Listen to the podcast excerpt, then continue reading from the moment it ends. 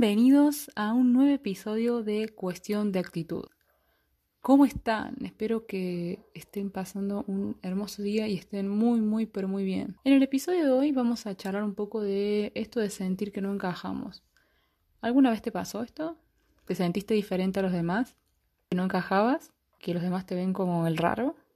Tranquilo, te cuento que a mí también me pasó. Voy a contar un poquito de mi historia. Desde muy joven casi a comienzos de mi adolescencia, a lo mejor un poquito antes, yo me sentía diferente a los demás, que no me gustaban las mismas cosas y notaba que mis pares, eh, mis amigos, mis compañeros del colegio, no tenían los mismos eh, intereses ni hobbies que yo tengo. Y bueno, ¿te imaginas qué habrá sucedido? Por supuesto, pensé que yo estaba mal e intenté ser como las demás personas. Si sabrás que en la adolescencia es una etapa en la que la mayoría de los jóvenes intentan sentirse que pertenecen a un grupo, sentirse parte de un clan, digamos, de sentir que tienen pertenencia. Y yo no estaba teniendo esa pertenencia por ser, digamos, diferente a los demás según el criterio de los otros, ¿no? Pero bueno, yo en ese momento no sabía mucho de esto. Yo creía que tenía que ser así. Así que bueno, comencé a tener amigos en el colegio y básicamente era esa persona que te acompaña a donde vos querés.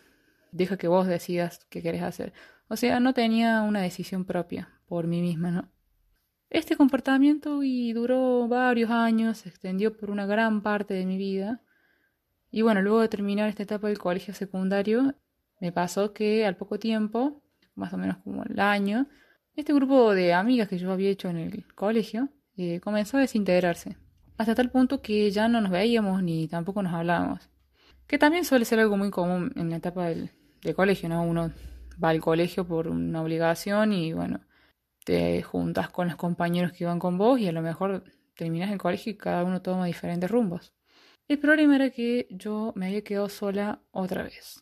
En ese momento comencé a estudiar diferentes carreras y a tener compañeras de estudio con las que intenté entablar una amistad. Aquí comenzó todo de nuevo. Yo estaba acostumbrada a este tipo de relaciones, así que decía que sí a todas las actividades, aunque realmente no tuviera ganas de hacerlo. Eh, siempre estaba cerca de gente que la verdad que no conocía. Salió los fines de semana a bailar con las amigas de mis compañeras de facultad. Usaba esa ropa cool, entre comillas, que me prestaban ellas porque yo no tenía esa ropa a la moda no tenía ese tipo de estilo que consideraban que tenía que ser el adecuado para su edad o para esas actividades. Hasta tomaba alcohol porque los demás tomaban y no porque realmente me gustara tomar alcohol. Y bueno, esto duró así varios años, hasta que en un momento algo en mí hizo un clic.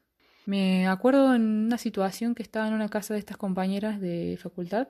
Estaba en un rincón realmente de la sala y había la verdad que la única que conocía era ella y a los demás no lo conocía ni había tenido ningún vínculo antes. O sea, no eran mis amigos realmente.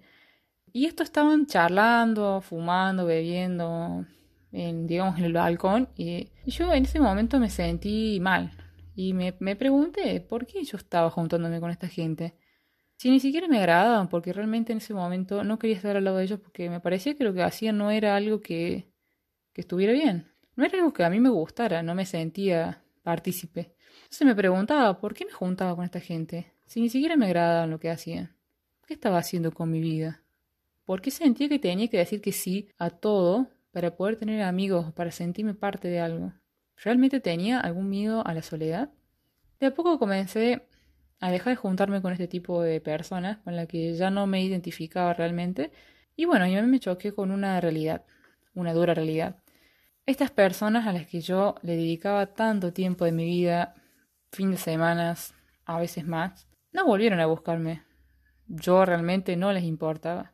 Y ahí me volví a ver sola. Y bueno, me tomó tiempo comprender que realmente la soledad no es mala y que hay que tener ese momento para conocernos y amarnos. Y ahí aparecen las personas correctas. En ese momento no fue todo tan así, no lo vi como un aprendizaje. Ahora sí, lo puedo decir. Y es que todo esto sucede también porque somos seres humanos. Nosotros tenemos ese deseo de establecer lazos, de ser manada, de pertenecer, de ser seres sociales. No solo en la adolescencia, sino en toda nuestra vida. Yo te pregunto, te quiero proponer algo si es que estás sintiéndote así como me sentí yo, que reflexiones un poco conmigo. ¿Te sientes bien contigo mismo?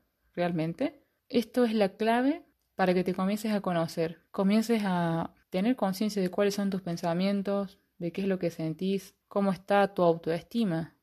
Una buena forma de poder saber esto es teniendo un diario personal o un cuaderno en donde puedas descargar todo lo que te pasa, lo que bueno que te pasa y lo malo que te pasa. Entonces, para que puedas conocerte un poco más qué es todo aquello que pasa por tu cabeza. Porque a veces no somos conscientes de estas cosas y no sabemos por qué atraemos a ciertas personas y circunstancias a veces en nuestra vida. También te pregunto, ¿tienes muchas de estas relaciones superficiales? Porque nuestra felicidad no puede depender del número de amigos que tengamos, sino de la calidad y la intimidad de estos vínculos que tenemos. Porque si sientes que no encajas en ningún lado, puede ser que sea porque tengas muchos vínculos superficiales, pero ninguno sea tan profundo y verdadero como para poder hablar de temas que realmente te importan o te apasionan. También te pregunto, ¿tienes intereses en común con los demás? ¿Con estas personas con las que te juntas? ¿Puedes considerar amigos? Si sientes que a veces hablas con los demás y a ellos no les interesa realmente lo que estás hablando, no te prestan atención, que no puedes encontrar ningún tema de interés mutuo, es tiempo de que pienses si realmente quieres estar cerca de estas personas. Yo sé que a veces es duro o a veces nosotros pensamos que porque somos son nuestros amigos de la infancia o nuestra familia o nuestra pareja, nosotros tenemos que aceptar estas cosas como son, pero realmente no. Podemos cambiar. Y si no nos hacen bien, es momento que reflexiones si realmente quieres que eso siga de la misma forma. Yo la verdad que les puedo decir que ahora puedo dar gracias al universo, porque gracias a todo esto que me pasó, que les conté, pude aceptarme realmente y entender que no está mal ser diferente. Es más, eh, amo ser diferente. Agradezco a la vida que poder haber visto eso en mí y haberlo seguido y no haberme enfrascado en alguna creencia o en algo que los demás pensaban que yo era. Gracias a esta sensación de sentirme diferente es que yo sigo haciendo cosas, a pesar de que los demás no me miran siempre con buena cara, pero ya a esta altura ya no es lo mismo, porque yo sé quiénes son, quiénes son las personas en que yo puedo confiar y quiénes son personas con las que yo mantengo un vínculo de trabajo o a lo mejor familia y no tengo por qué coincidir con esas personas, es, es la verdad. Ahora yo puedo entender que hay personas que realmente pueden compartir tus gustos y afinidades y que estas personas se pueden convertir en los mejores amigos de tu vida. Yo lo que quiero transmitirles hoy es que si sientes que no estás encajando en este mundo, está bien. No sos raro, no, no estás mal. Solo sos diferente y como te dije recién, es lo mejor que te puede pasar. Comienza a aceptarte y a seguir tu camino y las personas correctas van a aparecer en tu vida. No intentes agradar a los demás, no traiciones tu esencia, de nada se sirve. Sea auténtico. Hasta aquí el episodio de hoy. Espero que les haya sido muy útil esta información. Si les gustó este contenido, ya saben que pueden suscribirse a este podcast.